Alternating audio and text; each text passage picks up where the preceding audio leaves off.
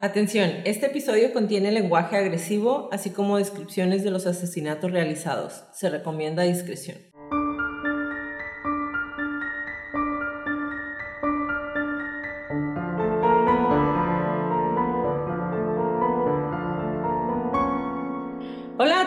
Bienvenidos a Crónicas de Crimen. Yo soy su host Jacqueline López y me acompaña como de costumbre Leti Mosqueda. Hi Leti. Hi Jackie. Queremos invitarlos a nuestras redes sociales Facebook, Instagram y YouTube como arroba crónicas de crimen para que nos den follow. Ahí subimos toda la información y fotos de nuestras crónicas y a que nos compartan con sus conocidos. Es la única manera de que más gente pueda escuchar nuestras crónicas. Comenzamos.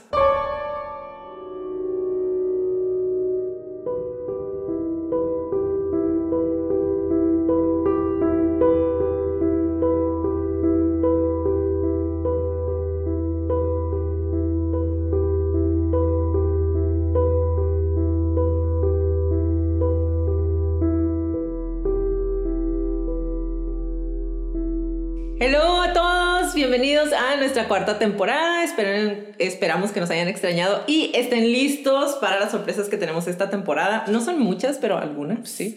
Empezando con que si nos buscan en YouTube van a encontrar el video de esta crónica y ahí va a estar completo con errores y todo. Bueno, a lo mejor quitamos algunos si son muy obvios, Sí. pero ahí va a estar todo. Entonces, si nos quieren conocer y vernos, igual ahí vamos. Igual de nerviosos que como cuando grabamos el primer O episodio o o peor. peor. Eh, ahí pueden vernos. Vayan a buscarnos a YouTube y suscríbanse a nuestra página. No podemos hablar de asesinos en serie sin que en primer o segundo lugar pensemos en el asesino del día de hoy. Uno de los más pedidos desde la primera temporada.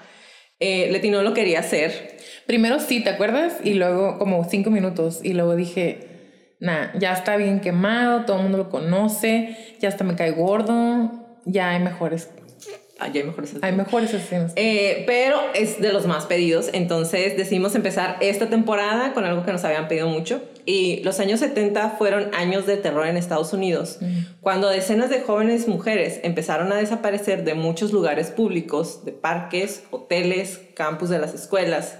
El día de hoy les voy a narrar la crónica de los crímenes perpetrados por uno de los asesinos en serie más inmundos que haya existido. Un tipo con Charming o el Pretty Boy de los asesinos en serie, como le decían, Theodore Robert Bundy, Ted Bundy.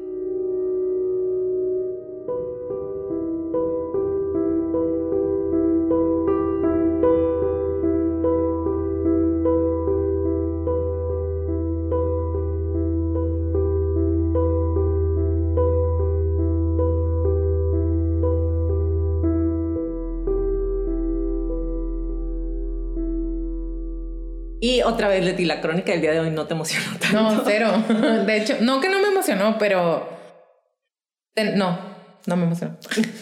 Y tal vez es porque Bundy es un personaje súper conocido, como ya les dijimos. Eh, no hay muchas cosas que podamos decirles que vayan a descubrir el día de hoy que no conocieran ya de él, porque realmente de él se habla mucho. De él hay muchos estudios, de él hay muchos videos, hay muchas declaraciones que él hizo.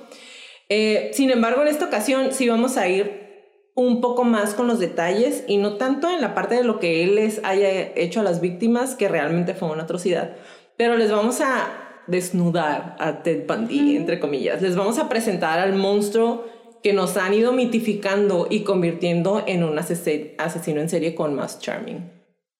Estar buscando de él otra vez información, o sea, ya, ya lo conocíamos, ya vimos todas las películas, todos los documentales, yo creo que hasta todos los, no todos, pero muchos podcasts de él, Mm.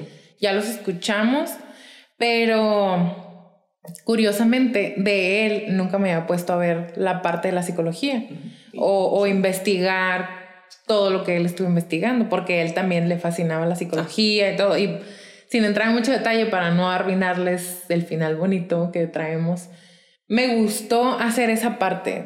Como normalmente no, pues yo no, no reviso mucho, aunque ya sepa, no reviso mucho la parte del crimen. Y esta vez no fue la excepción, o sea, era como crimen, crimen, crimen, crimen, psicología, crimen, crimen, crimen, evaluación, crimen, crimen, crimen, lo que él decía, crimen, cri- lo que él pensaba, y así pues. Entonces, esa parte sí se me hizo interesante versus volver a hablar de él y las cosas que él pudo haber estado haciendo. Este- Eso fue interesante this time around. El 16 de agosto de 1975, el oficial de patrulla Bob Hayward detuvo a un sujeto que conducía a exceso de velocidad en un área residencial en horas antes del amanecer, o sea, en la madrugada. El policía bajó a investigar y al pedir los datos de registro del conductor, notó que el asiento del pasajero de enfrente había sido removido y estaba sobre los asientos detrás del carro. Entonces decidió investigar.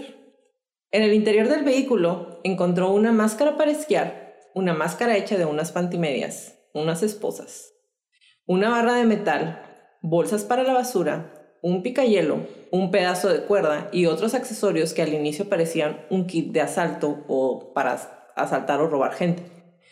El sujeto, quien se identificó como Theodore Bundy, dijo que la máscara para esquiar la utilizaba específicamente para eso, para esquiar. Y que todo, que las esposas se las había encontrado en la basura y que todo lo demás eran objetos que se utilizan pues de forma casual. O sea, ¿por qué me vas a preguntar por qué traigo un picayelo, bolsas o un pedazo de cuerda en mi carro. Eso es algo que se utiliza de manera normal. Y el nombre del sospechoso, tras investigar y no tener nada en su contra, eh, mm, habló a la policía, hicieron la investigación, no tengo nada, lo dejaron ir. Bundy declararía después que si hubieran buscado bien, hubieran encontrado la colección de Polaroids con todas las víctimas que tuve que quemar después de que me dejaron ir.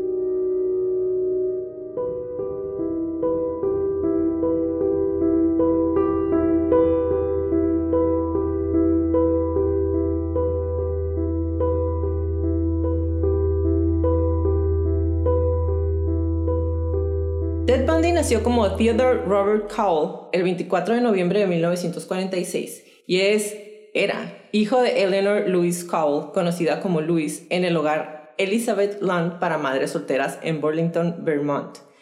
La identidad de su padre nunca ha sido confirmada porque según algunos informes, su certificado de nacimiento asigna la paternidad a un vendedor y veterano de la Fuerza Aérea llamado Lloyd Marshall, aunque según otras fuentes, el padre figura como desconocido.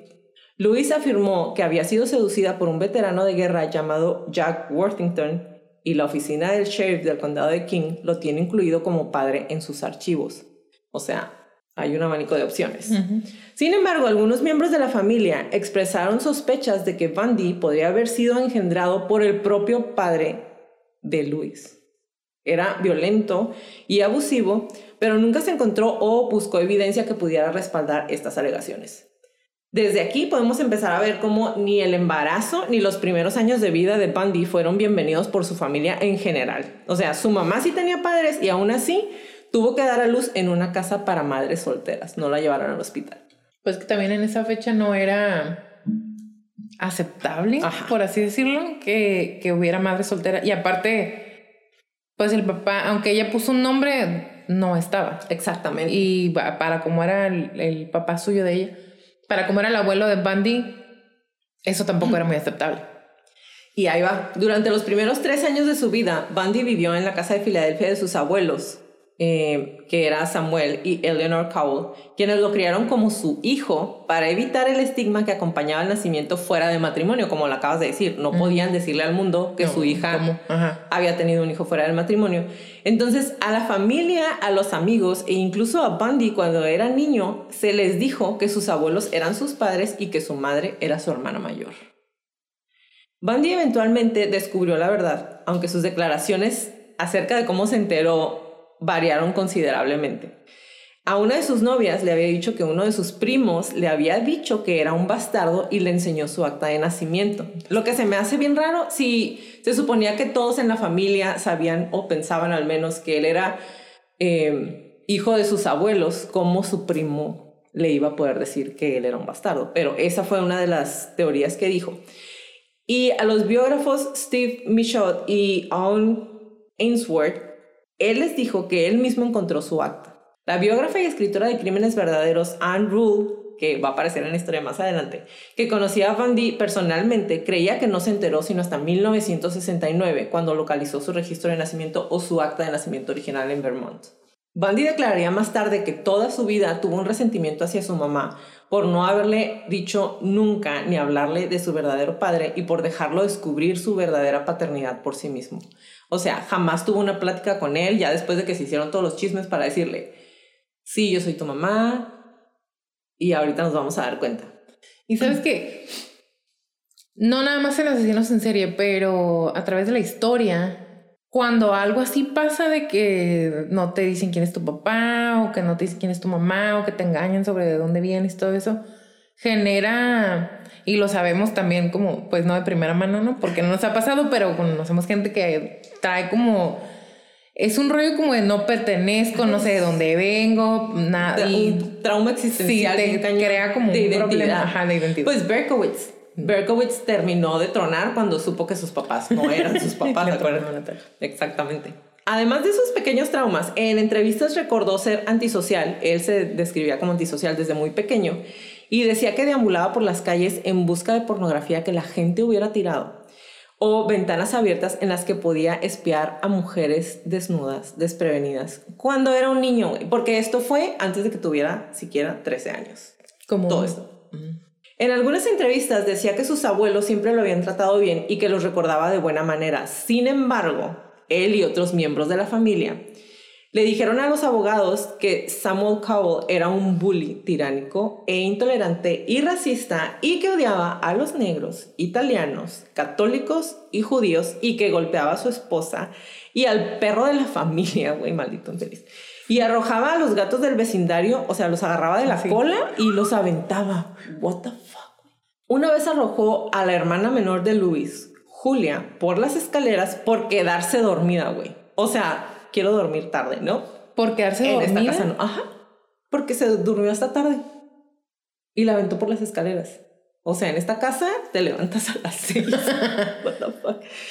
A veces hablaba en voz alta a presencias invisibles y en más de una ocasión cuando se planteaba la cuestión de la paternidad de Bundy se enojó bastante con toda la familia al grado de gritarles a todos y salirse de la casa. ¿El abuelo le hablaba a gente que no estaba? Ajá. Por otra parte, describi- describía a su abuela como una mujer sumisa y obediente que en ocasiones recibía electroshocks para curarse de su depresión.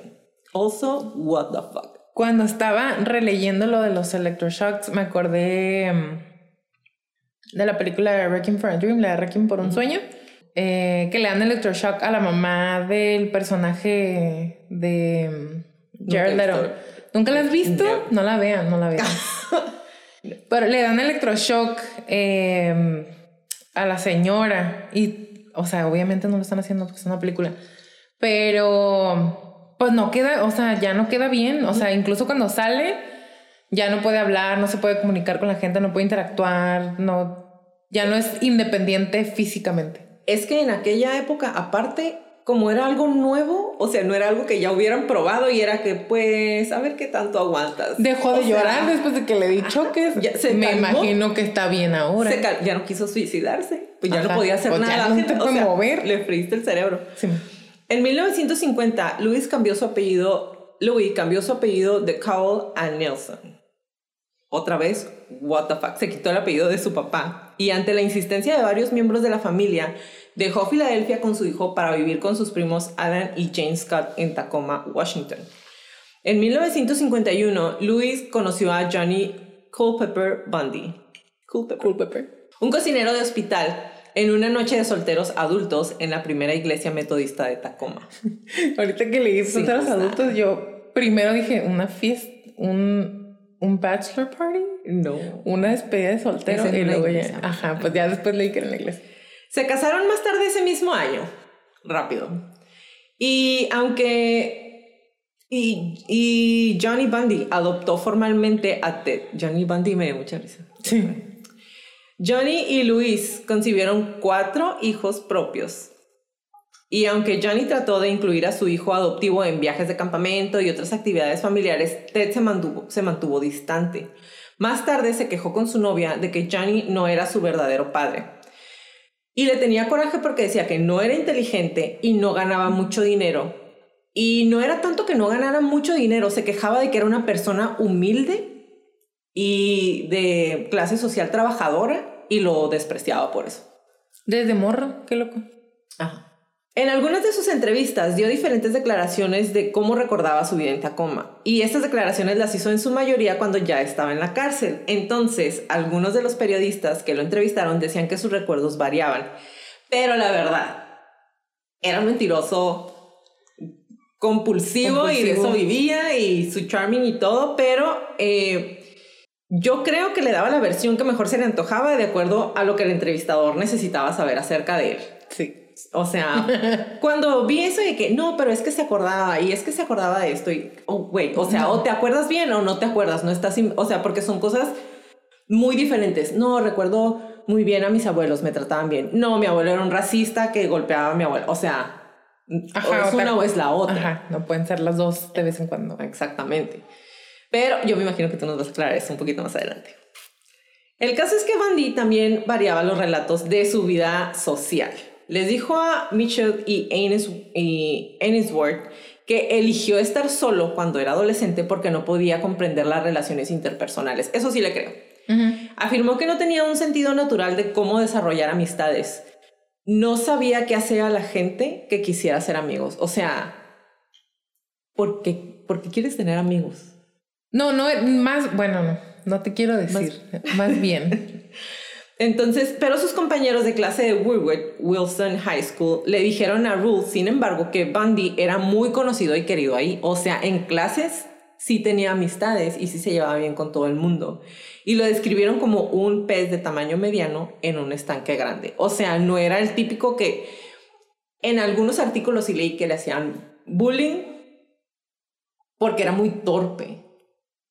Él siempre se vendió como una persona súper inteligente y que el béisbol y que hacía deporte, pero realmente era una persona como que torpe con su cuerpo y torpe socialmente. Pero aquí cuando lo están describiendo sus compañeros, que eran los que convivían con ellos, dijeron, pues no, o sea, realmente nunca vimos algo que tú digas, ajá, o sea, no como, por ejemplo, el hijo de Sam.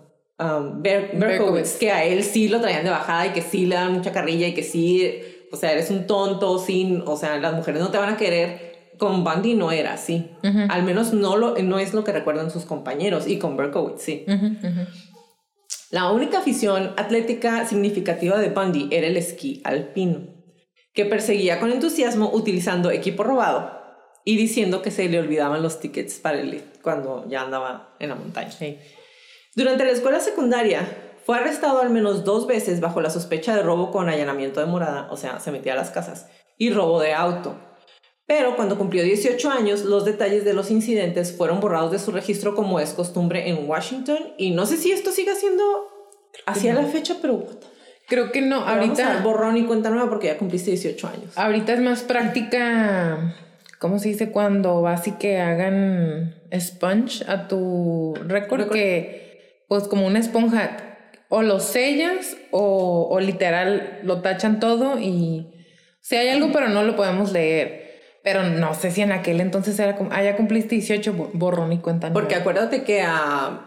Ah, y que eso fue lo que pasó específicamente con Ed Kemper. Cuando sale, ya había matado a sus abuelos, güey. Y le quitan eso del, del récord porque tenía 15 años. ya, y ya estás grande. Ya saliste, entonces ya no pasa nada. No importa que hayas matado a dos personas. Durante sus años de escuela secundaria, Ted pareció convertirse en un joven más sociable y su popularidad aumentó significativamente y se consideró que estaba bien vestido y excepcionalmente bien educado. Yo creo que aquí como que se quiso reinventar, ya sabía que era lo que quería y entonces me voy a cambiar diferente, voy a hablar diferente, me voy a portar diferente para alcanzar lo que quiero en ese momento. A pesar de su popularidad emergente, Ted rara vez salía con alguien. Sus intereses radican más en actividades extracurriculares como el esquí y la política. Y de hecho, Ted tenía una fascinación eh, en particular por la política, que fue un interés que años más tarde lo llevaría temporalmente a pertenecer al Partido Republicano. Y bueno, lo vamos a ver, o sea, sí, sí le iba muy bien. Sí.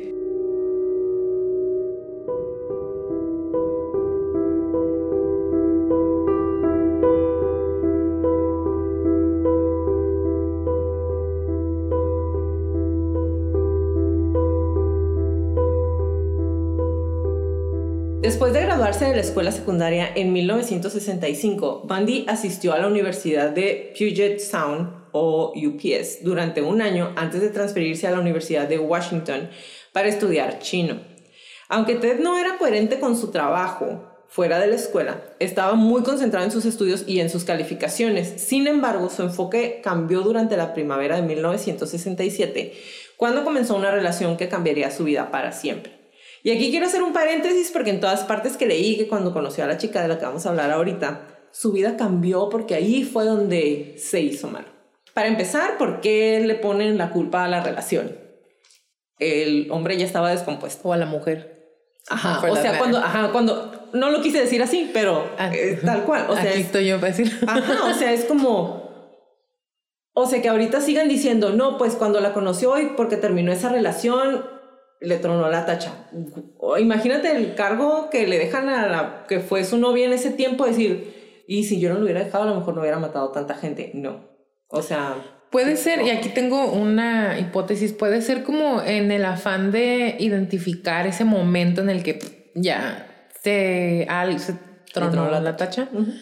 O normalmente con los otros eh, asesinos en serie que hemos hecho hasta ahorita, hemos visto dónde está ese momento parteaguas y, y quizá porque a partir de esto él empezó a hacer todo lo que estaba haciendo pero yo no pienso que tenga... algo nuevo Yo no pienso que tenga mucho que ver con la relación o que se terminó, sino más bien...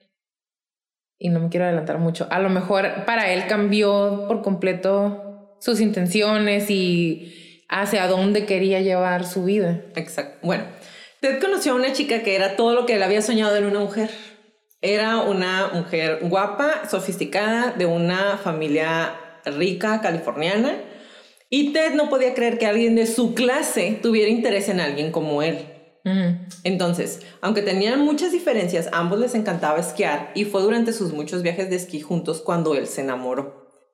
Ella fue realmente el primer amor de Ted y según Anne Rule, posiblemente la primera mujer con la que se involucró sexualmente. Y a lo mejor con la primera mujer que se involucró, porque hasta aquí nunca salió, o al menos en lo que estuve leyendo, que hubiera tenido novias. Mm. y ya está en la universidad. Sin embargo, ella no estaba tan enamorada de Ted como él de ella. De hecho, a ella le agradaba mucho Ted, pero creía que no tenía una dirección real ni metas a futuro. Bandy se esforzó demasiado en impresionarla, incluso si eso significaba mentir, algo que ella se dio cuenta y fue como, Dude, o sea, ¿por qué me estás echando mentiras? Pues, Porque, y aquí vamos, el hecho de estar fingiendo cómo te vistes, que digo, a lo mejor sí le gustaba vestirse así, ¿no? Pero fingiendo cómo te vistes, fingiendo cómo hablas, fingiendo qué es lo que sabes, fingiendo con quién te relacionas todo el tiempo con una persona que toda su vida se ha desenvuelto en ese ámbito, obviamente se van a dar cuenta, o sea, obviamente eventualmente van a descubrir que estás diciendo mentiras. Sí. Michaud escribió en la biografía de Bundy que Ted, hay miles de biografías de Bundy, ok, para que escojan que Bundy ganó una beca de verano para la prestigiosa Universidad de Stanford en California solo para impresionar a su novia.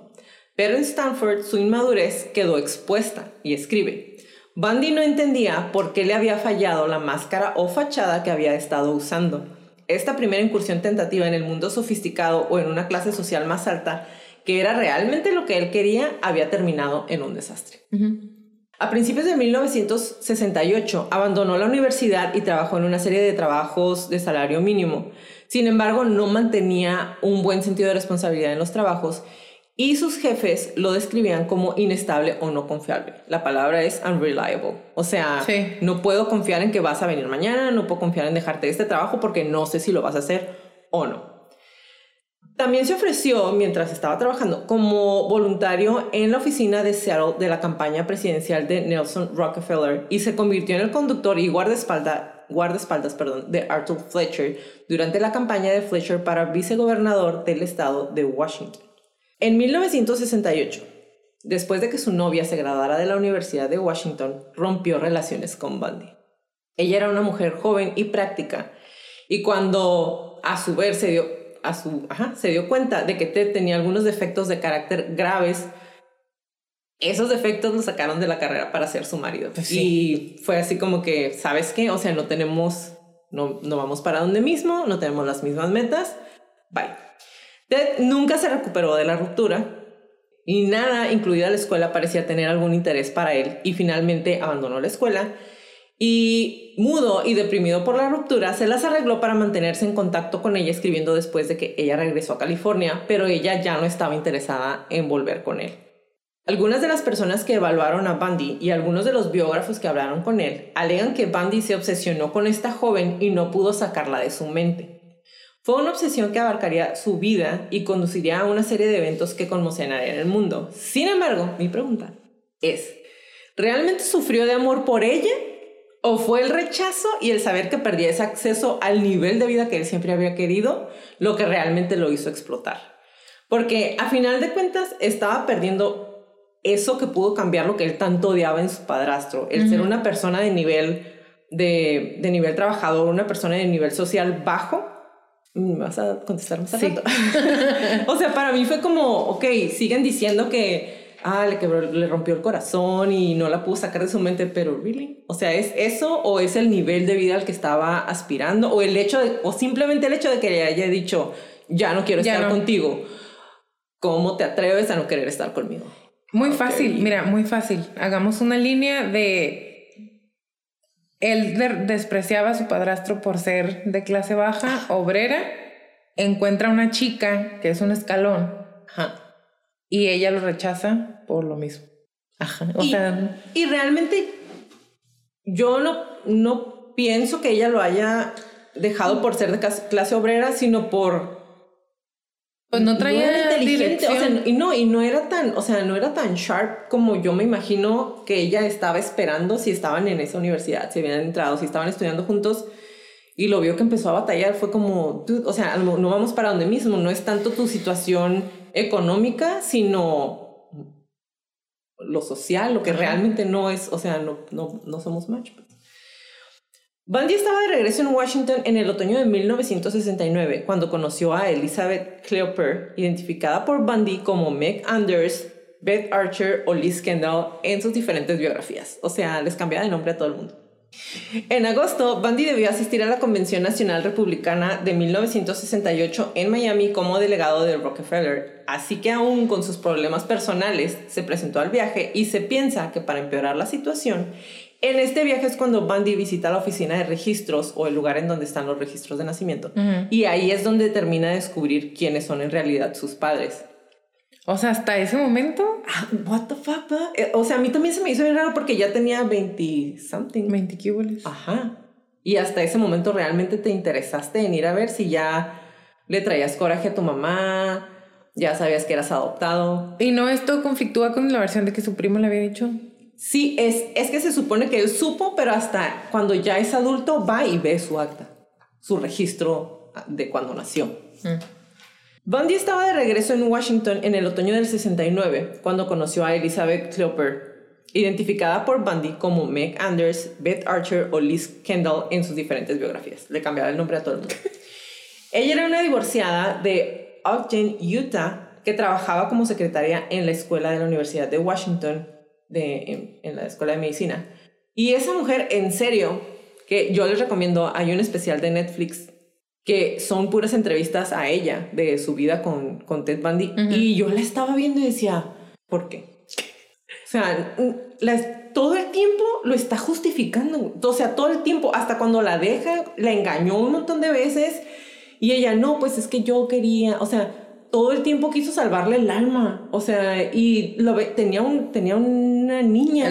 justo lo que te iba a preguntar, ¿es la de la niña? Sí. O sea, es, fue su pareja por mucho tiempo y lo vamos a seguir viendo más adelante, pero no, me cuesta trabajo entender todo lo que pasaba por su cabecita. Era una divorciada que parecía haber encontrado en Ted Bundy la figura paterna perfecta para su hija, pero también para ella. Elizabeth estaba profundamente enamorada de Ted desde el principio y quería casarse con él algún día. Sin embargo, Ted dijo que aún no estaba listo para casarse porque sentía que aún le quedaba mucho por hacer. Sabía que Ted no tenía, no sentía tanta pasión por ella como ella por él. Y sintió que en muchas ocasiones Ted se estaba reuniendo con otras mujeres. Sin embargo, Elizabeth esperaba que el tiempo lo acercara a ella y eventualmente cambiara sus costumbres. Y de verdad, en el especial que hay en Netflix, todo el tiempo ves eso. O sea, ella se quedó esperando que él cambiara. Qué loco. Ah. A mediados de 1970, Bundy ya había entrado en una nueva faceta, ahora en un hombre orientado a objetivos, ya se había vuelto a reinventar su versión 3.0, ya vamos a la tercera. Se reinscribió en la, universidad, en la Universidad de Washington y esta vez como un estudiante de psicología. Se convirtió en un estudiante de honor y fue bien considerado por sus profesores. En 1971 tomó un trabajo en el Suicide, Suicide Hotline Crisis Center de Seattle, donde conoció y trabajó junto a Anne Rule, que es la chica que hizo su biografía. Ella era una ex oficial de policía de Seattle y la verdad es que a muchos nos extrañó la primera vez que escuchamos de esto, pero hay que recordar que se supone que aquí todavía no se había convertido en asesino, entonces estaba trabajando para ayudar a salvar gente en la línea de crisis, de intervención de crisis para gente con tendencias suicidas, era la línea de emergencia. Eh, pero sí andaba ya con sus juegos maquiavélicos y ahorita van a saber por qué. Pero bueno, trabajaba con Anne Rule. Ella en ese entonces era una aspirante a escritora de crímenes y más tarde escribiría una de las autobiografías, de las biografías, perdón, definitivas de Bundy, que se llama The Stranger Besides Me. Rule en ese momento no vio nada perturbador en la personalidad de Bundy y lo describió como una persona amable, solícita y empático. Y empatizo, para mí, la palabra esa es clave, empático. Después de graduarse de la Universidad de Washington en 1972, eh, Bundy se unió a la campaña de reelección del gobernador Daniel J. Evans, haciéndose pasar por un estudiante universitario, y siguió al oponente de Evans, el exgobernador Albert Rossellini. ¿Lo siguió? Sí, se hizo pasar como estudiante para poder seguirlo y grabó sus discursos para el análisis del equipo de Evans. Evans nombró a Bundy para el Comité Asesor de Prevención del Delito de Seattle Después de que Evans fuera elegido, Bundy fue contratado como asistente de Ross Davis, presidente del Partido Republicano del Estado de Washington. Asistente del presidente del partido. Davis pensó bien en Bundy y lo describiría después como una persona inteligente, agresiva y un creyente en el sistema. A principios de 1973, a pesar de los puntajes mediocres del LSAT, Bundy fue aceptado en las facultades de Derecho de UPS y de la Universidad de Utah gracias a las cartas de recomendación de Evans, Davis y varios profesores de psicología de la Universidad de Washington. Durante un viaje a California por asuntos del Partido Republicano en el verano de 1973, y acuérdense de mi palabra maquiavélico, Bundy se encontró por casualidad con Brooke y reavivó su relación con ella. Brooke era la chica que lo había dejado. La rica de California. La rica de California. Y pues cuando lo vio fue como, yo estaba mal, porque todo lo que ella había visto como fallas en Bandy era lo que él había mejorado. Y pues se maravilló de su transformación en profesional, le encantó la versión 3.0 de Bandy y era lo que aparentemente en la cúspide de una carrera legal y política, pues dijo, está bien, sí quiero andar contigo. Continuó saliendo con Hofer, la otra chica que tenía la hija, al mismo tiempo y obviamente ninguna de las dos mujeres sabía de la existencia de la otra. En el otoño de 1973, Bundy se matriculó en la Facultad de Derecho de UPS y continuó cortejando a Brooks, quien voló a Seattle varias veces para quedarse con él. Hablaron inclusive del matrimonio y en un momento Bundy le presentó a Davis a Brooke como su prometida. Sin embargo, en enero de 1974, Bundy dijo, ya no quiero hablar contigo. Y abruptamente cortó todo contacto y comunicación con ella. En aquel entonces no tenían internet, no había celulares. Entonces todo era o carta o llamadas telefónicas. Y pues no contestaba las cartas ni contestaba las llamadas. Finalmente, al comunicarse con él por teléfono un mes después, Brooks le exigió a Bundy saber por qué había terminado toda la eh, sin ninguna explicación y con voz plana y tranquila, Bundy le contestó, Stephanie, no tengo idea de qué quieres decir, y colgó. Y no volvió a saber nada más de él. Más tarde, Bundy explicó, solo quería probarme a mí mismo que podría haberme casado con ella. O sea, todo fue un plan. Todo fue un plan. Me voy a, voy a hacer una versión 3.0 para que se enamore de mí y la voy a dejar. Y para ser yo. Bueno, Brooks concluyó en retrospectiva que había planeado deliberadamente todo el noviazgo, obviamente, y el rechazo de antemano como venganza por la ruptura que ella inició en el 68. Maquiavélico. Para entonces, Bundy había comenzado a faltar a clases en la Facultad de Derecho y en abril había dejado de asistir por completo y es cuando las mujeres jóvenes empezaron a desaparecer en el noroeste del país. Y a continuación, según cómo seguí investigando a Bundy, me cayó la boca y me hizo quedar como estúpida. Porque recuerda que algunas de las investigaciones arrojan detalles que presumen que Bundy empezó a asesinar mujeres desde que tenía 14 años, güey. O sea, que olviden lo que dije acerca de cuando estaba en la línea de prevención para el suicidio, estaba ayudando realmente a la gente. Ya había más. Y ese asesinato, que lo vamos a ver más adelante, él hasta antes de morir se dijo que no era cierto, pero las investigaciones y todo ha llevado a creer a que realmente asesinaba gente desde antes del 74, que fue cuando él dijo que había matado a su primera víctima. Ajá. El caso es que no existe una fecha o un año en el que se puede especificar cuándo cometió su primer asesinato, porque al igual que las declaraciones acerca de su familia, de su infancia, cuando llegó el momento de declarar sobre sus crímenes, también daba diferentes historias y se negó a divulgar los detalles de sus primeros crímenes, aun cuando confesó con detalles gráficos de escenas de asesinatos posteriores en los días previos a su ejecución. Le dijo a Nelson que intentó su primer secuestro en el 69 en Ocean City, New Jersey, pero que no mató a nadie hasta en el 71 en Seattle. Y le dijo al psicólogo Art Norman que mató a dos mujeres en Atlantic City en el 69 mientras visitaba a su familia en Filadelfia. dos versiones. Ajá. Y dio muchas versiones después de eso, pero, o sea... Pero aquí podemos ver claramente que sí mató desde que estaba en la línea de ayuda para suicidio. También insinuó, pero se negó a dar más detalles al detective de homicidios Robert Keppel, que cometió un asesinato en Seattle en 1972 y otro asesinato en el 73 que involucró a una chica que pedía raite cerca de Townwater. Tanto Rule como Keppel creían que él podía haber comenzado a matar cuando era adolescente, como se los acabo de mencionar. Las pruebas circunstanciales sugirieron que pudo haber secuestrado y asesinado a Anne-Marie Bird de Tacoma de tan solo 8 años cuando él tenía 14 años en 1961. Alegación que negó repetidamente hasta un día antes de su muerte. Sus primeros homicidios documentados se cometieron en 1974 cuando tenía 27 años. Pero entonces, si las primeras que mató fueron en el 69, tenía 22. Para entonces, según admitió el Bundy, había dominado las habilidades necesarias en la era, eh, en la era anterior de la elaboración del perfil de ADN para dejar un mínimo de evidencia forense incriminatoria en las escenas del crimen. Para dominar una técnica necesitas practicar, ¿no? O sea, no, no, empiezas como un experto, no empiezas...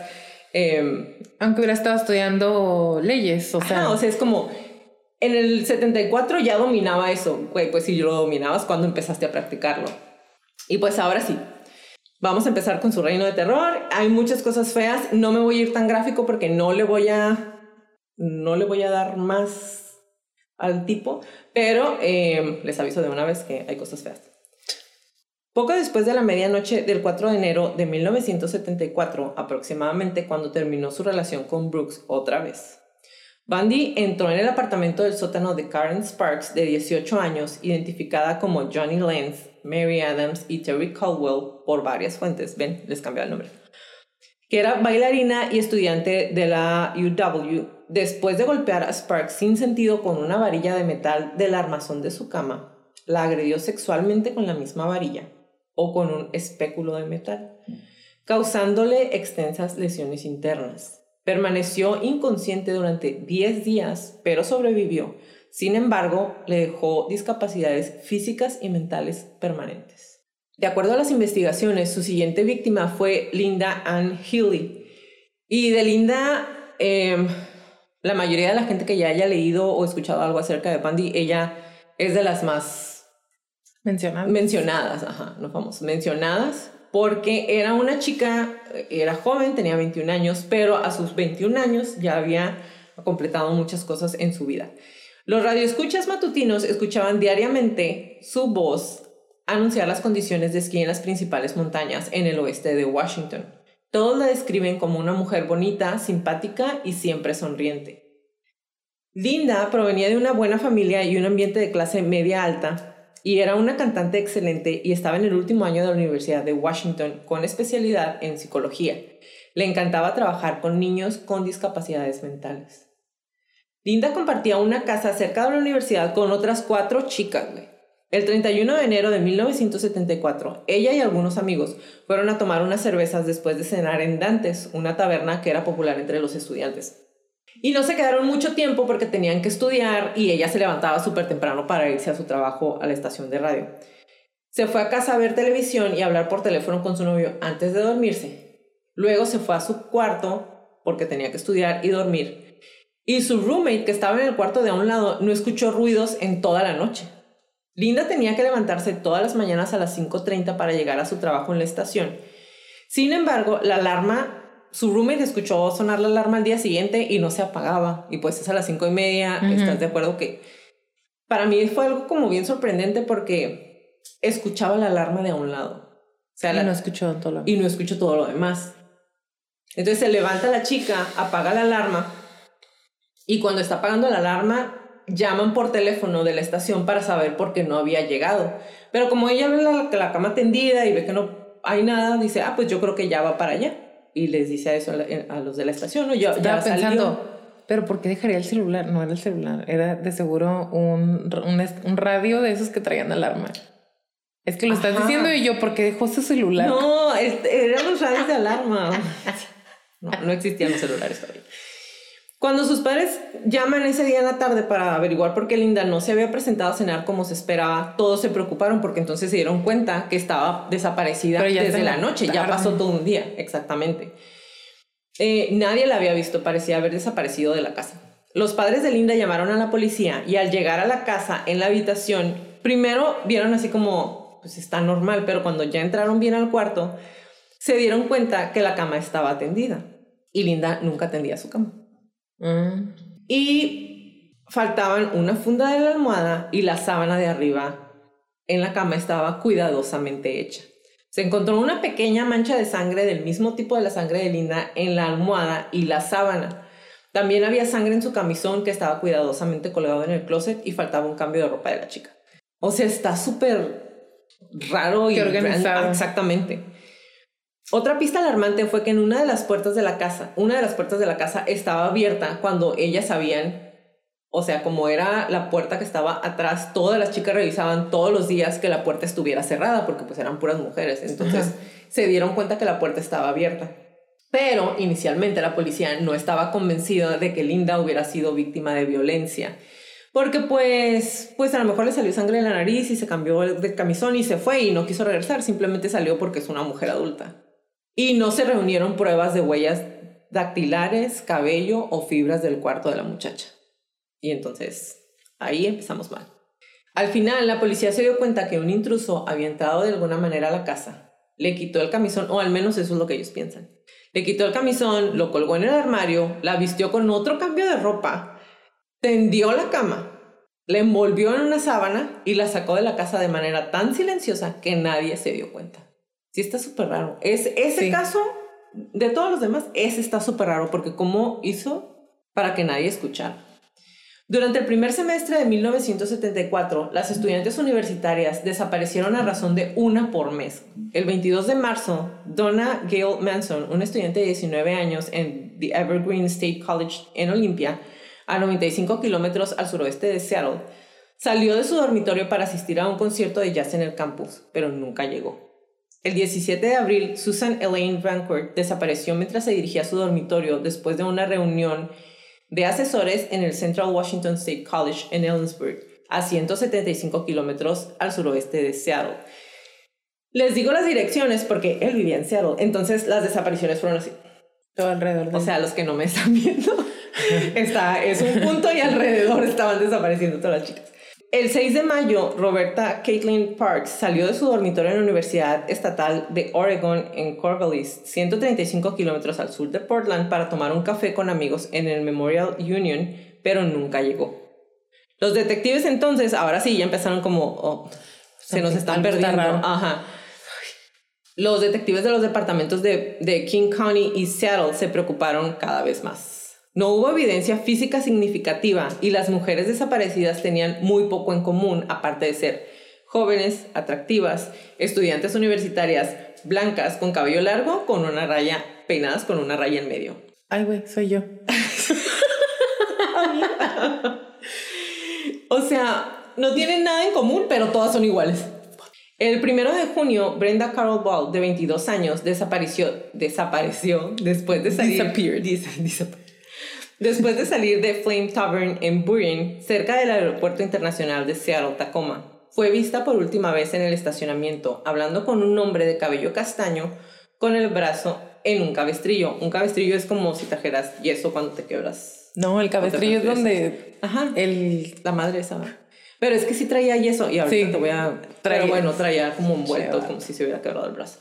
En las primeras horas del 11 de junio, la estudiante de la Universidad de Washington, Georgian Hawkins, desapareció mientras caminaba por un callejón brillantemente iluminado, y les voy a subir la foto para que vean, entre la residencia de estudiantes de su novio y la casa de hermandad de mujeres en la que ella vivía. A la mañana siguiente, tres detectives de homicidios de Seattle y un criminalista peinaron todo el callejón sobre manos y rodillas A gatas. a gatas, pues para poder encontrar, pero es- así lo dicen ellos. Sin encontrar nada. Después de que se dio a conocer la desaparición de Hawkins, los testigos se presentaron para informar que vieron a un hombre esa noche en un callejón detrás del dormitorio cercano y llevaba muletas con un yeso en la pierna y luchaba por llevar un maletín. Una mujer recordó que el hombre le pidió que lo ayudara a llevar la maleta a su automóvil, un Volkswagen Beetle de color, color marrón claro, que era más bien como amarillo cremita, ¿verdad? Era como... Ajá. Pero le pedía su carro a su otra novia, que era un Volkswagen Beetle más oscuro. Más tarde, Bundy le dijo a Keppel que atrajo a Hawkins a su automóvil antes de dejarla inconsciente con una palanca. La que utilizaba era la cruceta esa con la que aflojas las tuercas de las llantas. Pero era cruceta porque hay otra que es como una semi-L con la que... Es, era una de cuatro porque ahí está, lo, voy a subir las fotos. Esa era la que traía pegada en el techo de la cajuela del Beetle de su novia. Ya. Luego esposó- dijo que la subió antes de dejarla inconsciente con una palanca y luego esposó a Hawkins y la llevó a Issaquah, Issaquah. un suburbio a 30 kilómetros al este de Seattle, donde la estranguló y pasó toda la noche con su cuerpo. Bundy dijo que Hawkins recuperó la conciencia dentro de su automóvil y le dijo que tenía un examen de español al día siguiente y que pensó que la había llevado para ayudarla a dar clases particulares para el examen de español. Y dijo, no es gracioso, pero es extraño el tipo de cosas que la gente dice en esas circunstancias. Cuando leí eso y porque vi un videito muy divertido de un show que hace videos de diferentes temas pero con infografías, me recordó la película mm, Dead Proof. Ajá. Es una de Tarantino. Y pues una chica es secuestrada y la persona que la lleva en el carro, que es un carro death proof, Ujú. por eso se llama así la película, mueve el carro porque él es un stuntman, de los que hacen doble de cuerpo para stuntman, sí, Ajá. de los que hacen doble de cuerpo para los accidentes y así. Entonces gol- mueve, el, mueve el volante para que ella se golpee en las ventanas y de- está golpeada sangrando y voltea y le dice, esta es una broma, ya entendí, está súper gracioso. Déjame bajarme del carro. Y me acordé de eso porque entre su desesperación y no, o sea, pues se golpeó la cabeza. Entonces, ajá, es, no es gracioso, pero las cosas que una persona en esas circunstancias va a decir es- son Pues, extrañas. Ajá, pues sí, o sea, porque aparte no sabes si el, de lo que la golpeó en la cabeza, Ajá. o sea, si es... Si está Ajá, desubicada o sea, en tiempo y espacio, Así es. qué infeliz. Ahí en medio de una importante investigación en la escena del crimen, fíjense bien qué pasó aquí, ¿ok?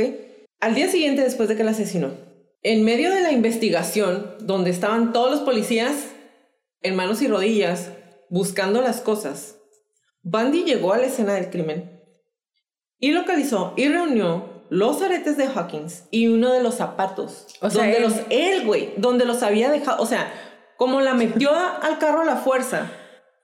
Él supo que se le habían caído los aretes y un zapato y regresó al día siguiente cuando la policía estaba ahí haciendo su barrida del lugar y encontró los aretes y el zapato y se los llevó sin que nadie le dijera nada. Admitió haber vuelto a visitar el cadáver de Hawkins en tres ocasiones, güey. What the fuck? O sea, y aquí, amiga, cuando lo estaba redactando me acordé de que dilo, era un hombre Es un hombre Blanco, blanco, guapo, guapo. bien vestido. What the fuck? Durante ese periodo, Bundy trabajó en Olympia como subdirector de la Comisión Asesora de Prevención del Delito de Seattle, donde, escuchen bien, escribió un folleto para mujeres sobre prevención de violaciones. ¿Quién mejor que ese perro? Motherfucker, güey. ¿Quién mejor? O sea, lo leí y dije, más tarde trabajó en el Departamento de Servicios de Emergencia, en una agencia de gobierno estatal, involucrada en la búsqueda de las mujeres desaparecidas, güey. En el DES, o el Departamento de Servicios de Emergencia, conoció y salió con Carol Ann Bone, una madre de dos hijos divorciada dos veces, que seis años después jugaría un papel importante en la fase final de su vida. Acuérdense bien de este nombre, Carol Ann Boone. Los informes sobre las seis mujeres desaparecidas y la brutal golpiza de Sparks aparecieron de manera destacada en los periódicos y en la televisión en todo Washington y Oregon. Y hay que recordar, no teníamos internet. Para que una noticia llegara de un estado a otro, a otro o a todo el país era un show. Sí. Tenían que ponerse súper de acuerdo y tardaban días en llegar las noticias, entonces no había la misma información ahorita de que matan a alguien en California y todo el mundo se entera. Antes no, pasaban semanas antes de que algo así pudiera pasar. Entonces, si iba matando a, a, una mujer por semana o una mujer por mes, en lo que volvía a llegar la información y volvía a llegar la información para que se dieran cuenta que era un asesino en serie y pudiera llegar a todo el país, casi un año. Sí. La policía no pudo proporcionar a los periodistas la poca información disponible por temor a comprometer la investigación, que ya ha pasado en otras ocasiones. Se observaron más similitudes entre las víctimas. Todas las desapariciones ocurrieron de noche, generalmente cerca de obras de construcción en curso, dentro de una semana de exámenes parciales o finales, y todas las víctimas vestían pantalones o jeans azules, y en la mayoría de las escenas del crimen hubo avistamientos de un hombre con yeso o cabestrillo conduciendo un Volkswagen Beetle marrón o color tostado. Los asesinatos del noroeste del Pacífico culminaron el 14 de julio con el secuestro a plena luz del día de dos mujeres en una playa abarrotada en el Parque Estatal Lake Sammamish en Issaquah. Y también es uno de los asesinatos más recordados, porque aquí yo pienso que su nivel de autoestima, su ego, su lo, como le quieran llamar, lo desbordó porque fue, es la primera vez que lo hace en plena luz del día y en un lugar donde había cientos de personas. O sea, los videos, porque hay videos de, cuando llega la policía y todo, y se ve, está lleno de gente, le valió mal. O sea, ahí fue como, no me van a atrapar. Sí. O sea, estaba súper confiado de que no lo iban a atrapar. Cinco testigos mujeres describieron a un atractivo, atractivo joven vestido con traje de tenis blanco, con el brazo izquierdo en cabestrillo, hablando con un ligero acento, tal vez canadiense o británico, hazme el favor, presentándose a sí mismo como Ted. Le, o sea, les pidió ayuda para descargar un velero de su Volkswagen Beetle de color bronceado o bronce, y cuatro se negaron. Una lo acompañó hasta su automóvil, pero vio que no había velero y huyó. Tres testigos más lo vieron acercarse a Janice Ann Oates, de 23 años, trabajadora social de libertad condicional en el Tribunal de Menores del Condado de King, con la historia del velero y la vieron salir de la playa en compañía de Ted. Aproximadamente cuatro horas después, cuatro horas después, Denise Marie Neslin, una chica de 19 años que estaba estudiando para convertirse en programadora de computadoras, Dejó el picnic donde estaba con sus amigos para ir al baño y nunca regresó. Cuatro horas mm. después, el mismo día, en el mismo lugar, con muchísima Mucha gente alrededor. Bundy le dijo a Stephen Michaud y a William Hagmer que Odd todavía estaba viva cuando regresó con Neslin y que obligó a una a mirar mientras asesinaba a la otra. Y luego, en una entrevista después con Luis, antes de que lo ejecutaran, dijo que no era cierto. La policía del condado de King, finalmente, armada con una descripción detallada de su sospechoso y su automóvil, colocó volantes por todo el área de Seattle y se imprimió un boceto compuesto en periódicos regionales y se transmitió en estaciones de televisión locales. Elizabeth Clifford, Anne Rule y Rule, empleadas del DES y profesora de psicología de la Universidad de Washington, reconocieron el perfil, el boceto y el automóvil e informaron a Bundy como posible sospechoso. Es decir, le hablaron a la policía y le dijeron, nosotras conocemos a un tipo que está igualito al que ustedes están describiendo, de la foto tiene un Beetle, bla, bla, bla.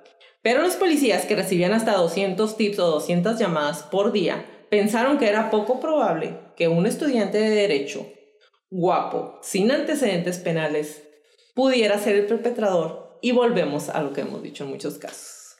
Como un hombre blanco, joven, guapo, pudiera estar mezclado en algo así. Aún con las pruebas, güey, aún con el retrato hablado, aún con la descripción y las llamadas de estas mujeres que lo conocían. Sí. No, pues no creemos que sea él. No, es muy improbable. Y sigue pasando. El 6 de septiembre, dos cazadores tropezaron con los restos esqueléticos de Odd y Naslin cerca de una vía de servicio en Issaquah, a 3 kilómetros al este del Parque Estatal del Lago Sammamish. Un fémur adicional y varias vértebras encontradas en el sitio fueron identificadas más tarde por Bundy como las de Georgian Hawkins. Seis meses más tarde, los estudiantes de silvicultura del Green River Community College descubrieron los cráneos y las mandíbulas de Healy, Runcourt, Parks y Val en Taylor Mountain, donde Bundy caminaba con frecuencia al este de Issaquah. Los restos de Manson nunca fueron recuperados.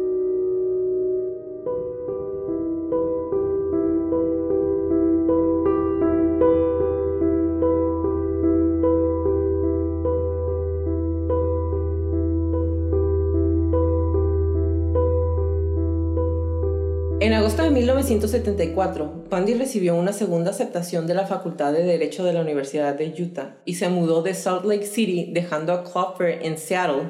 Aunque llamaba a Clover a menudo, salía con al menos una docena de mujeres más. Y ella lo sabía. Mientras estudiaba el plan de estudios de Derecho del primer año por segunda vez, se sintió devastado al descubrir que los otros estudiantes tenían algo que él no tenía, inteligencia. Encontró las clases completamente incomprensibles y dijo, fue una gran decepción para mí. Sí. Entonces, ¿qué va a pasar después de que se decepciona el niño? Una nueva serie de homicidios comenzó el mes siguiente, incluidos dos que permanecerían sin descubrir hasta que Bundy los confesara poco antes de su ejecución el 2 de septiembre. Perdón, poco antes de su ejecución. El 2 de septiembre violó y estranguló a una chica que pedía raite, aún no identificada en Idaho. Luego arrojó los restos inmediatamente a un río cercano. No saben si arrojó los restos ese mismo día o regresó al día siguiente para fotografiar y desmembrar el cadáver y luego lo aventó al río. Pero la fotografió, la desmembró y la aventó al río. El 2 de octubre se apoderó de Nancy Wilcox, de 16 años, en Holiday, un suburbio de Salt Lake City.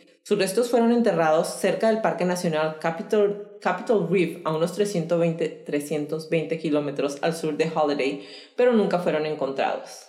Y traigo los lentes, ¿eh? Estoy ciego. El 18 de octubre, Melissa Ann Smith, la hija de 17 años del jefe de policía de Midvale, otro suburbio de Salt Lake City, la hija del jefe de policía, desapareció después de salir de, su, de una pizzería. Su cuerpo desnudo fue encontrado en una zona montañosa cercana nueve días después. El examen postmortem indicó que pudo haber permanecido viva hasta siete días después de su desaparición, güey. Todas siento feo, pero cuando dicen que las tienen tanto tiempo y, Sí. y pensando cómo estaba el loco, o Ajá, sea, de oh, me, me angustia porque está 17 años. El 31 de octubre, Laura Ann Aim, también de 17 años, desapareció a 40 kilómetros al sur de Leahy después de salir de un café poco después de la medianoche. Su cuerpo desnudo fue encontrado por excursionistas a 14 kilómetros al norte en American Fork Canyon el día de Acción de Gracias. Ambas mujeres habían sido golpeadas, violadas y sodomizadas y estranguladas con medias de nylon. Años más tarde, Bundy describió sus rituales post-mortem con los cadáveres de Smith y Aim, incluido el lavado del cabello con champú y la aplicación de maquillaje. Me impresiona porque fue, no maté a nadie. Sí las maté, pero empecé cuando tenía Sí los maté, 27 pero no años. maté. Tenía 27 años. Las maté y les hice esto. Las maté y me quedé con ellas varios días y les lavé el cabello con champú y las maquillé. Y quién sabe qué más cosas hizo que no dijo. Ajá. Porque, otra vez, de todas las cosas que hacía, daba un montón de versiones y realmente no sabes cuál es la verdadera. Fue el 8 de noviembre de 1974 cuando los investigadores policiales por fin consiguieron el respiro en el caso que habían estado esperando. Ese viernes por la noche, un hombre extraño pero guapo en... Me molesta cuando dicen guapo. Pero bueno, un hombre extraño pero guapo en una librería en un centro comercial de Utah se acercó a Carol DeRange, de 18 años. El extraño le dijo que había visto a alguien que intentaba entrar en su auto y le pidió que lo acompañara al estacionamiento para ver si le habían robado algo. Carol pensó que el hombre debía haber sido un guardia de seguridad de un centro comercial porque parecía tener el control de la situación. Cuando llegaron al auto, ella lo revisó y le informó que todo estaba bien. El hombre se identificó como el oficial Roseland no estaba satisfecho y quiso acompañarla al cuartel general de la policía para que ella identificara al supuesto criminal y presentara una denuncia. Cuando la llevó al Volkswagen, ella comenzó a sospechar y pidió una identificación. Bundy le mostró una insignia dorada y luego la acompañó al interior del carro. Si es un policía, siempre pidan la identificación, ok. Si no trae un carro de policía, o sea, no, no. Digo, en aquel entonces a lo mejor eso era más común como era muy común que las chicas pudieran pedir raite para que las llevaran a la escuela porque no pasaba este tipo de cosas tan seguido. Ahorita eso ya no se da, pero se marchó rápidamente en cuando la subió al carro. Se marchó rápidamente en dirección opuesta a la comisaría y al poco rato detuvo el carro. De repente, el miedo se apoderó de Carol y el policía de repente la agarró y trató de ponerle esposas. The Runch gritó por su vida y cuando ella gritó, el hombre sacó una pistola y amenazó con matarla si no se callaba. The Runch se encontró cayendo del carro y luego de repente el tipo la empujó contra un costado. Tenía una palanca en la mano, una, esa sí era una llave, y estaba listo para golpearle la cabeza. Aterrorizada, le dio una patada en los genitales y logró liberarse. The Runch corrió hacia la carretera y llamó la atención de una pareja que pasaba por ahí en el carro se detuvieron y The Runch saltó al carro y le dijo que un hombre había tratado de matarla. Inmediatamente se fueron a la policía. Sollozando y con las esposas todavía colgando de las muñecas, le contó a la policía lo que había hecho uno de sus hombres. Pero cuando investigaron, obviamente no había ningún policía con el nombre de Roseland que trabajara ahí. Inmediatamente se envió a la policía al lugar donde The Ranch había sido, donde había eh, sido asaltada y había estado luchando por su vida apenas una hora antes, pero obviamente ya no estaba. Sin embargo, la policía pudo obtener una descripción del hombre y su automóvil, y unos días después del abrigo de la niña, sacaron un tipo de sangre. La sangre era tipo O, que era la misma de Ted Bundy, como la policía se enteró más tarde. Esa misma noche, después de que no pudo atrapar a, The Ranch, un hombre apuesto se acercó a la directora de una obra de teatro en Beaumont High School y le pidió ayuda para identificar un automóvil. Sin embargo, ella estaba tan ocupada que le dijo, ve a molestar a alguien más porque yo estoy ocupada. Una vez más tarde se acercó a ella y le pidió ayuda y nuevamente ella lo rechazó. Algo se le hizo extraño y casi aterrador del hombre, pero ella lo ignoró y siguió con el trabajo que tenía entre manos, porque había una obra en la escuela.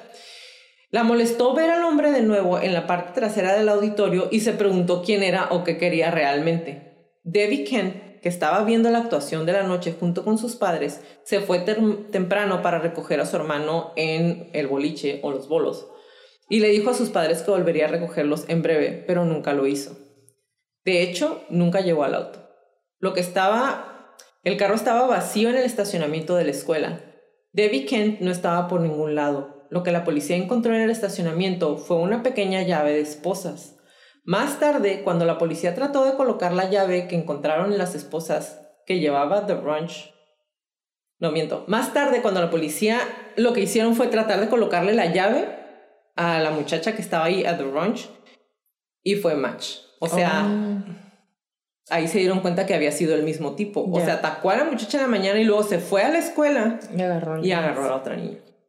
El 12 de enero de 1975, Karen Campbell, su prometido, el Dr. Raymond Gadowski, y sus dos hijos viajaron a Colorado.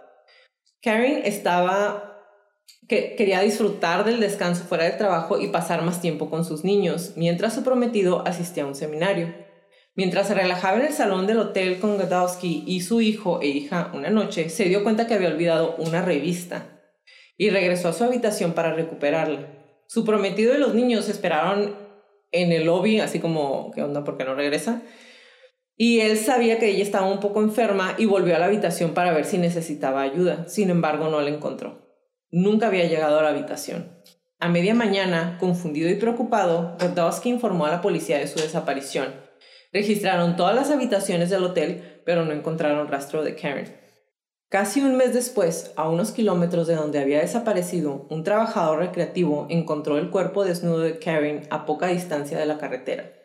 Los animales habían devastado su cuerpo, se lo habían estado comiendo. Este también es de los más...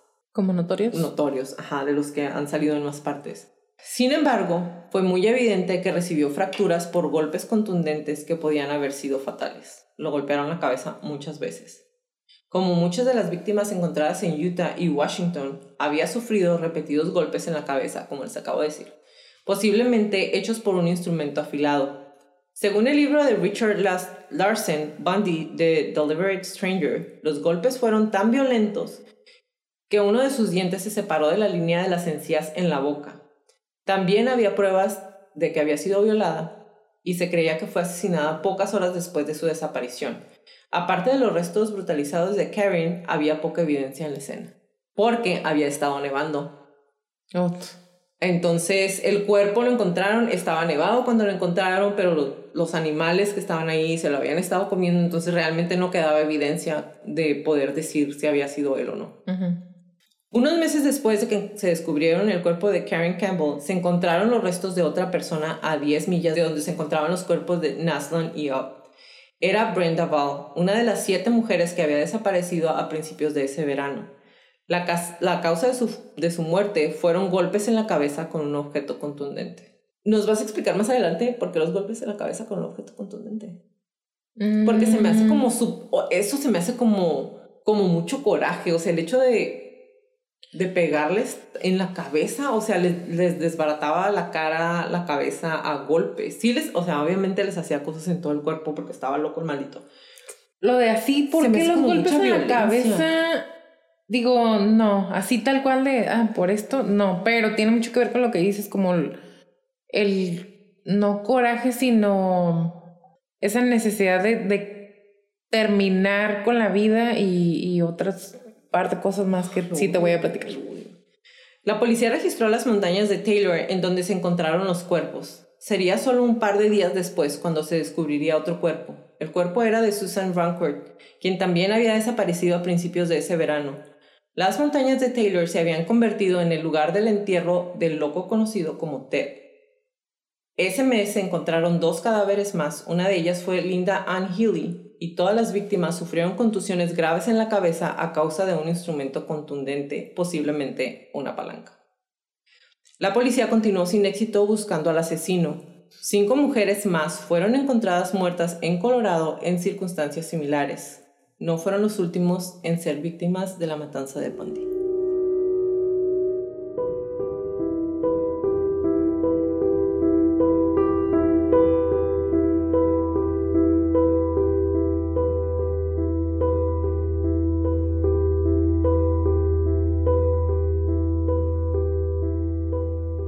Episodio es editado por Stuka Producciones. Si necesitas trabajos de edición de audio y video, Stuka Producciones puede ayudarte. Búscalos en Facebook como Stuka Producciones. Stuka es S-Z-T-U-K-A Producciones.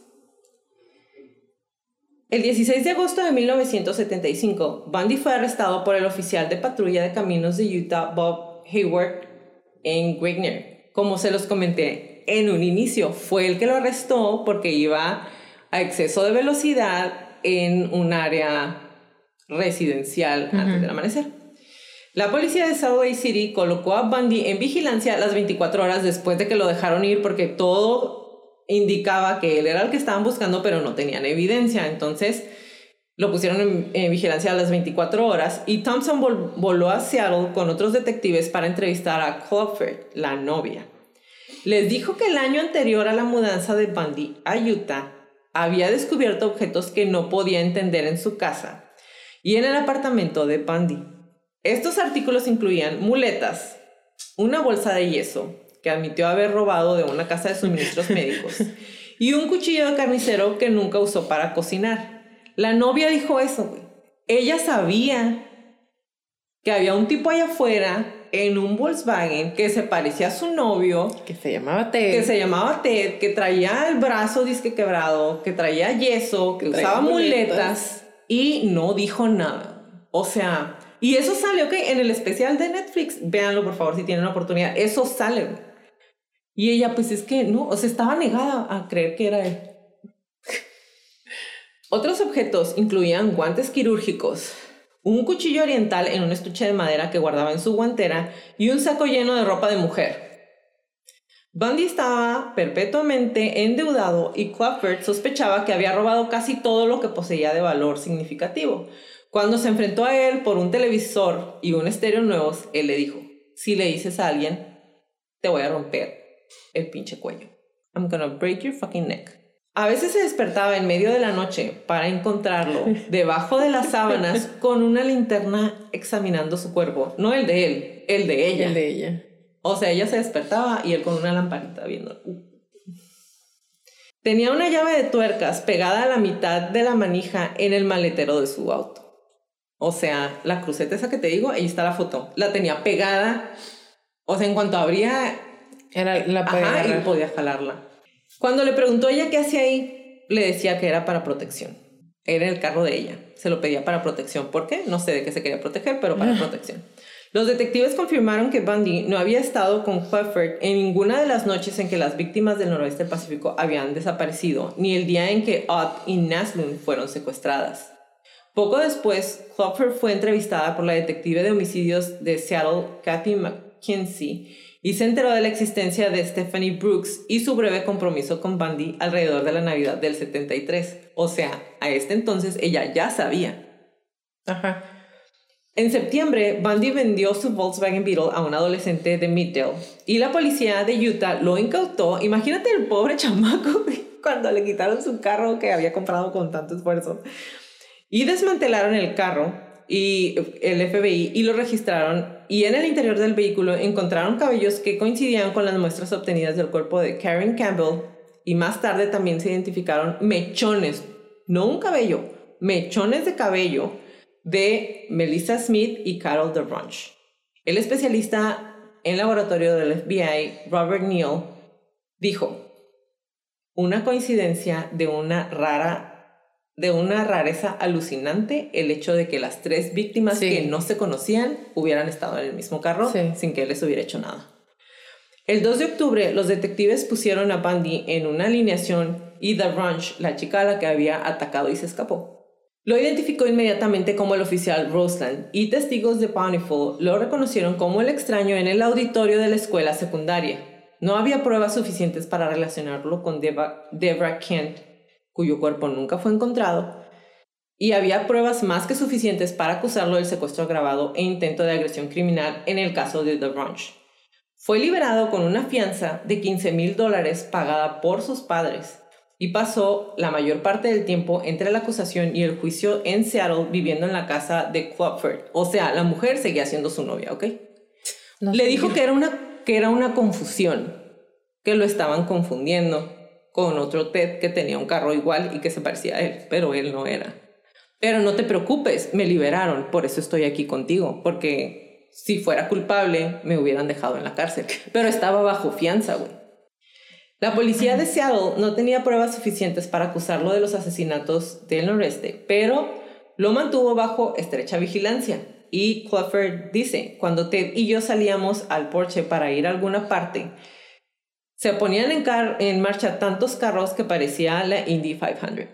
O sea, lo seguían a todas partes. Él ya sabía que lo estaban siguiendo. Ajá. Y aún así, él le decía a ella No, que no soy, no. no soy yo, o sea, están Casualidad, equivocados. es el Indy 500. Ajá, por eso, estoy- por eso no estoy en la cárcel, porque si fuera yo, pues me hubieran detenido.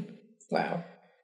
Mientras estaba en prisión, Bundy fue sometido a una evaluación psicológica que el tribunal había solicitado previamente. Durante los años que estuvo en la cárcel le hicieron muchas eh, evaluaciones, pero esta es la que pidió el tribunal. Y en el libro de Anne The, Strangers, The Stranger Besides Me, afirmó que los psicólogos no encontraron a Bundy ni psicótico, ni neurótico, ni víctima de una enfermedad cerebral orgánica o alcohólico o adicto a las drogas que sufría de un trastorno de carácter o amnesia y que no era un desviado sexual. Los psicólogos concluyeron que tenía una fuerte dependencia de las mujeres y dedujeron que esa dependencia era sospechosa. Tras una evaluación adicional, concluyeron que Ted tenía miedo a ser humillado en sus relaciones con las mujeres. En noviembre, los tres investigadores principales de Bundy, Jerry Thompson de Utah, Robert Keppel de Washington y Michael Fisher de Colorado se reunieron en Aspen, Colorado e intercambiaron información con 30 detectives y fiscales de cinco estados. Traía un desmadre por todas partes. Si bien los funcionarios abandonaron la reunión, más tarde conocida como la Cumbre de Aspen, convencidos de que Bundy era el asesino que buscaban, acordaron que se necesitarían más pruebas sólidas antes de que pudiera ser acusado de cualquiera de los asesinatos. Porque recordemos, una vez que te acusan de un asesinato, si eres inocente, ya no se puede volver a acusar del mismo. Entonces no querían Quemarse el triqui. Quemarse el triqui, exactamente. O sea, era, o nos vamos a ir por el más seguro y ya que esté en la cárcel, entonces empezamos a investigar los asesinatos. En febrero de 1976, Bundy fue juzgado por el secuestro de The Ranch. Siguiendo el consejo de su abogado, John O'Connell, John O'Connell, perdón, Bundy renunció a su derecho a un jurado debido a la publicidad negativa que rodeaba el caso. O sea, no quiero jurado porque muy probablemente pues todos los que vengan van a saber. Exactamente, entonces le convenía no, tener jurado. Después de un juicio en una banca de cuatro días y un fin de semana de deliberaciones, el juez Stuart Hanson lo declaró culpable de secuestro y agresión. En junio fue sentenciado a entre 1 y 15 años en la prisión estatal de Utah. En octubre fue encontrado escondido entre los arbustos en el patio de la prisión con un equipo de escape. Y dirán ustedes, ¿qué es un equipo de escape? Tenía mapas de carreteras, horarios de las líneas aéreas y una tarjeta con un número de seguro social que no era el de él. Pasó varias semanas en régimen de aislamiento porque ¿a dónde vas? Lo escondieron. Más tarde ese mes, las autoridades de Colorado lo acusaron del asesinato de Karen Campbell, Después de un periodo de resistencia, renunció a los procedimientos de extradición y fue trasladado a Aspen en enero de 1977. Y aquí es donde va empezar lo bueno. En, lo bueno ya que está en la cárcel porque todo ha sido malo. En abril de 1977, Ted fue trasladado a la cárcel del condado de Garfield en Colorado para esperar el juicio por el asesinato de Karen Campbell. Durante la preparación de su caso, Bundy se sintió cada vez más descontento con su representación. Creía que su abogado era inepto e incapaz y finalmente lo despidió. Bundy, con experiencia en derecho, creía que podía hacer mejor su trabajo él solo y defenderse. Y comenzó a tomar su propia defensa en el caso. Aunque la verdad yo pienso que estaba también ganando tiempo. Porque, mm. obviamente, para representarse él mismo, debían extender el plazo que tenían para que él se pusiera al corriente y que pudiera evaluar su caso desde el punto de vista de la defensa. Sí. Estaba seguro que tendría éxito en el juicio programado para el 14 de noviembre del 77 y con tan poquito tiempo se le concedió permiso para salir de los confines de la cárcel en ocasiones y utilizar la biblioteca del juzgado de Aspen para realizar investigaciones y de paso poder planear una salida sin permiso. Resulta, ahí va, él iba a la biblioteca, no lo tenían esposado, no traía grilletes, no nada. Era así como que te vamos a dejar aquí en la biblioteca, pero... Es que estaba en una biblioteca, o sea, ¿qué va a hacer? No, además de eso, les caía bien a los policías. Entonces platicaba con todos, aunque ya les habían dicho, no hablen con él porque tiene su charming, los va a encantar. Platicaban con los policías. Ajá. Y entonces, eh, en uno de sus viajes a la biblioteca del Palacio de Justicia, Bundy logró saltar desde una ventana abierta, lastimándose el tobillo en el proceso y se escapó a la libertad. Pero ahí va como lo hizo. Pasaba el guardia, está leyendo. Pasaba el guardia, está leyendo enfrente de la ventana. Pasó el guardia, está leyendo enfrente de la ventana que está abierta. No tiene reja la ventana. Pero es un segundo eh, piso. Bundy, ¿quieres algo? Eh, pues sí, un café o algo, ¿no? ¿Se va? Eh, sí, estaban en un segundo piso, pero la ventana está abierta. Pasa el guardia otra vez y no lo ve. Ah. Y luego, pues ya no lo tenemos que llevar. No, no, lo hallo. No lo hallo. No está. Se escapó. yo aquí lo puse. Seis días. No llevaba grilletes ni esposas en las piernas. Era un escape que Ted había planeado durante algún tiempo. La policía de Aspen se apresuró a colocar controles en las carreteras que rodeaban la ciudad, pero Ted sabía que no podía escaparse, entonces estaba dentro de los límites de la ciudad donde estaba. y lanzaron una búsqueda masiva utilizando perros rastreadores de olores y 150 sabuesos con la esperanza de atrapar a Ted. Sin embargo, pudo eludirlos durante seis días. Mientras huía, Bundy logró vivir de la comida que robó de las cabañas locales y de los campistas cercanos, ocasionalmente durmiendo en las que estaban abandonadas. Sin embargo, Bundy sabía que lo que realmente necesitaba era un automóvil que le permitiera atravesar mejor las barreras policiales. No podía esconderse en Aspen para siempre y no quería. Ted creía que estaba destinado a ser libre. Según una entrevista con Mitchell y Ainsworth, se sintió invencible, en sus palabras, se sintió invencible y afirmó que nada salió mal. Y si algo había salido mal, lo siguiente que pasó fue tan bueno que lo compensó. Bundy encontró un carro con las llaves puestas y se lo llevó. Pero como se había fracturado el tobillo en su caída majestuosa del segundo piso, cuando iba en el carro, el carro empezó a zigzaguear y la policía lo detuvo. Y lo detuvieron y se lo llevaron a la cárcel. Entonces, a partir de ahí fue como, está bien, pónganle esposas y grilletes porque se nos va a volver a escapar. Entonces, a partir de ahí, cada vez que lo llevan a la biblioteca, pues iban amarradito. Amarradito. Casi siete meses después, Bundy nuevamente intentó escapar, pero esta vez tuvo más éxito. O sea, no intentó, se escapó. El 30 de diciembre se arrastró hasta el techo de la cárcel del condado de Garfield y se dirigió hacia otra parte del edificio. Se las arregló para encontrar una abertura en el techo que conducía al armario del departamento de los carceleros. Se sentó en el techo y esperó hasta que estuviera vacío y salió por la puerta.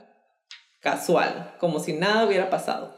Se dieron cuenta hasta el día siguiente, 15 horas después de que ya no estaba, se dieron cuenta. Güey, si ya se les había escapado un cascabel, aunque sea para que hiciera ruido. Un globito amarrado de. O sea, ya. Pero cuando la policía se enteró de su fuga, Bundy estaba en camino a Chicago a una de las pocas paradas que Bundy haría a lo largo de la ruta hacia su destino final. La soledad. Florida. Florida. A mediados de enero de 1978, Bundy, usando su recién adquirido nombre Chris Hagen, se había instalado cómodamente en un departamento de una habitación en Tallahassee, Florida. O sea, ya se había cambiado el nombre, ya se había, se había cambiado la apariencia, se que se la barba. Y aparte estaba súper flaco, ¿no? flaco. Güey, pero es que si ves las fotos, les voy a subir las fotos para que las vean.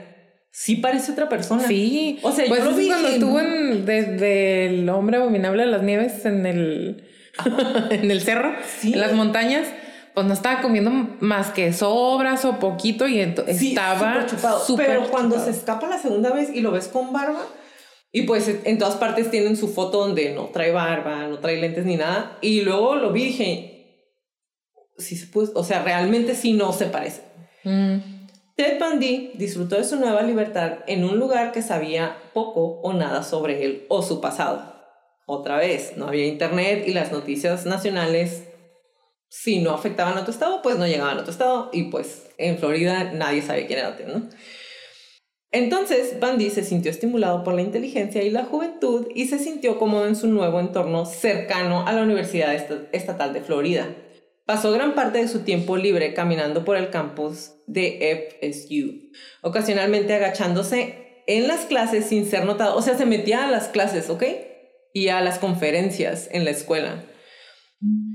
Em, cuando no estaba deambulando por el campus, pasaba el tiempo en su apartamento viendo la televisión que se había robado. El robo se convirtió en una segunda naturaleza para Bundy. Casi todo en su apartamento era mercancía robada. Incluso la comida fue comprada con tarjetas de crédito robadas a mujeres. ¿Cómo consiguió un apartamento? Porque dio un nombre falso. Pero, ¿y la lana de dónde? Ah, pues le robaba las carteras a las señoras. Bundy declaró después que cuando llegó a Tallahassee había decidido dejar atrás su historia criminal y mantener un trabajo estable para pasar desapercibido y mantenerse alejado de problemas con la policía. Pero cuando llenó su primer solicitud, su primera aplicación de trabajo, y le pidieron una identificación, según sus palabras, no tuve más remedio que volver a robar para seguir con mi identidad falsa. Una solicitud. En las primeras horas del 15 de enero de 1978, una semana después de llegar a Tallahassee, dos o tres días después de poner su solicitud de empleo y decir que ya no voy a robar y no, sí, siempre sí tengo que robar porque ¿cómo voy a comer? Una semana. Entró a la casa de, hermandad de mujeres de la Key Omega de la FSU a través de una puerta trasera con un mecanismo de cierre de efectos. A partir de las 2.45, golpeó a Margaret Bowman, de 21 años, con un trozo de madera de roble mientras dormía y luego hizo un garrote que básicamente creo que se los platiqué en la de la niña, ¿cómo se llama? Uh, Jean De Jean que básicamente es agarró una media y con la madera hizo como, es como un torniquete y la, y la ahorcó. Luego entró en el dormitorio de Lisa Levi de 20 años y la golpeó hasta dejarla inconsciente. La estranguló, le desgarró los pezones, le mordió profundamente el glúteo izquierdo y la agredió sexualmente con una botella de spray para el cabello. En un dormitorio continuo, atacó a Kathy Kleiner, le rompió la mandíbula y le hirió profundamente el hombro. Y Karen Chandler, quien sufrió una conmoción cerebral, mandíbula rota, pérdida de dientes y un dedo aplastado. Chandler y Kleiner sobrevivieron al ataque. Más tarde, Kleiner atribuyó su supervivencia a los faros de los automóviles que iluminaron el interior de su cuarto y que asustaron a Bundy. Los detectives de Tallahassee determinaron más tarde que los cuatro ataques tuvieron lugar en un total de menos de 15 minutos. Al alcance del oído de más de 30 testigos que no escucharon nada, eso me volvió a impactar. Así como no se escuchó nada en la, en la de la primer, bueno, la segunda chica que, que se robó del cuarto, eran cuatro, güey. ¿Cómo le hizo para dominarlas a todas? Pues es que si estaban, estaban dormidas. Entra con la primera, golpe. La desarma. Si la otra se despierta, golpe. Se va al siguiente cuarto, golpe, golpe. Y luego ya hace todo lo que tiene que hacer. Pero en 15 minutos, cabrón. O sea. Pero sí, fíjate que, o sea, si es un fraternity house de las casitas donde viven todos juntos. Ajá ¿Cómo no, escuché, cómo no escucharon? Nada. Si a mí me despertaron en este cuarto los vecinos. nada escucharon, ajá. Después de salir de la casa de hermandad, Bundy rompió en el apartamento del sótano a ocho cuadras de distancia y atacó al estudiante del FSU, Cheryl Thomas, deslocando, dislocándole el hombro y fracturando su mandíbula y cráneo en cinco lugares diferentes. Se quedó con una sordera permanente y un daño en el equilibrio que puso fin a su carrera de danza. En la cama de Thomas, la policía encontró una mancha de semen y una máscara de pantimedias que contenían dos cabellos similares a los de Panty. El 8 de febrero, Bundy condujo 240 kilómetros al este de Jacksonville en una camioneta de FSU robada de la universidad. Y en un estacionamiento se acercó a Leslie Parmenter, de 14 años, hija del jefe de detectives del Departamento de Policía de Jacksonville, identificándose como Richard Burton del Departamento de Bomberos pero se retiró cuando el hermano mayor de Parmenter llegó y le preguntó que sí que quería.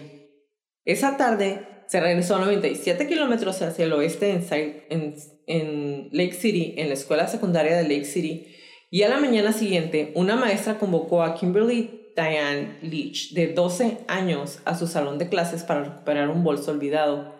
Ella nunca regresó a, a clase. Y ella se supone que es su víctima más pequeña. La de 12. La de 12 años. Y está totalmente fuera del parámetro de las mujeres porque todas eran blancas, cabello largo, línea en medio, ojos grandes. Y la niña, universitarias. Y la niña tenía, pues era una bebita, tenía 12 años, em, era afroamericana, está, la, la subió de la primaria, o sea, no te, ese asesinato fue como totalmente... Fuera de su totalmente. Sus restos parcialmente momificados fueron encontrados en un cobertizo de cerdos, güey, maldito infeliz perro, desgraciado. Al noreste de South Lake City, um, de Lake City, perdón. Parecía haber sido abusada sexualmente y luego asesinada por laceraciones en el cuello con un cuchillo. El 12 de febrero, sin dinero en efectivo para pagar su renta atrasada y con la creciente sospecha de que la policía se estaba acercando, Bundy robó, un automóvil y huyó a Tallahassee conduciendo hacia el oeste a través de Panhandle de Florida. Tres días después, alrededor de la una de la mañana, fue detenido por el oficial de policía de Pensacola, David Lee, cerca de la frontera con el estado de Alabama, luego de que una verificación de uh, Wish and Order mostrara que su Volkswagen Beetle había sido robado, cuando le dijeron que, que estaba bajo arresto. Bundy pateó las piernas de Lee, las piernas como niño, ¿ok? Se figuró como que ah, a la, espinilla. Ajá. Y corrió, pero el policía lo persiguió y lo tacleó. Los dos lucharon por el arma de Lee antes de que el oficial finalmente sometiera y arrestara a Bundy. En su vehículo robado había tres juegos de identificaciones pertenecientes a las estudiantes de la FSU, 21 tarjetas de crédito robadas. De ahí sacaba su comida. 21 tarjetas de crédito. Y un televisor robado. También se encontraron un par de anteojos sin receta y un par de pantalones a cuadros, más tarde identificados como el disfraz usado por Richard Burton del Departamento de Bomberos en Jacksonville. Mientras Lee transportaba a su sospechoso a la cárcel sin saber que acababa de arrestar a uno de los 10 fugitivos más buscados del FBI, escuchó a Bundy decirle, ojalá me hubieras matado. Y bueno, nos vamos a quedar hasta aquí y los, les voy a dejar a la mitad nada más. La otra semana es que la verdad, Bundy es un mundo de información y Leti nos va a traer el super análisis. Entonces, nos vamos a quedar hasta aquí. La próxima semana regresamos con la otra hora y media que tenemos de Bundy y nos vemos entonces el próximo viernes.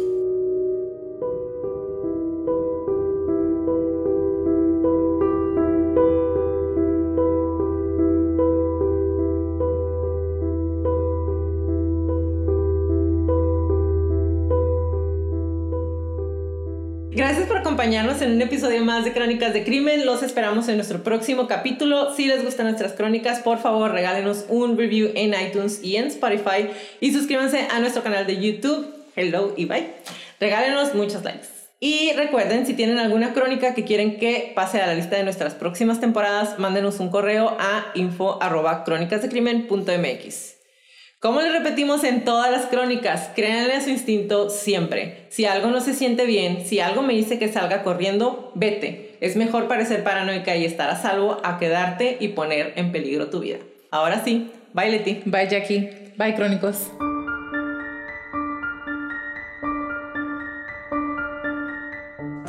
Y búsqueda de esta crónica fue hecha por mí, todo el perfil clínico fue realizado por Leti Mosqueda, música por Kevin McLeod y toda la edición de sonido es de Stuka Producciones.